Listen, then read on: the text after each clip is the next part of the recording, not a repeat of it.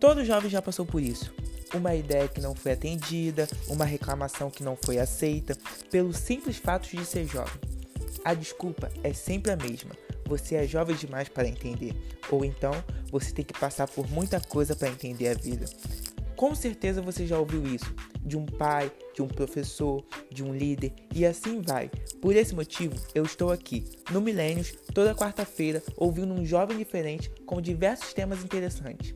Eu não sei de tudo, mas juntos saberemos muito.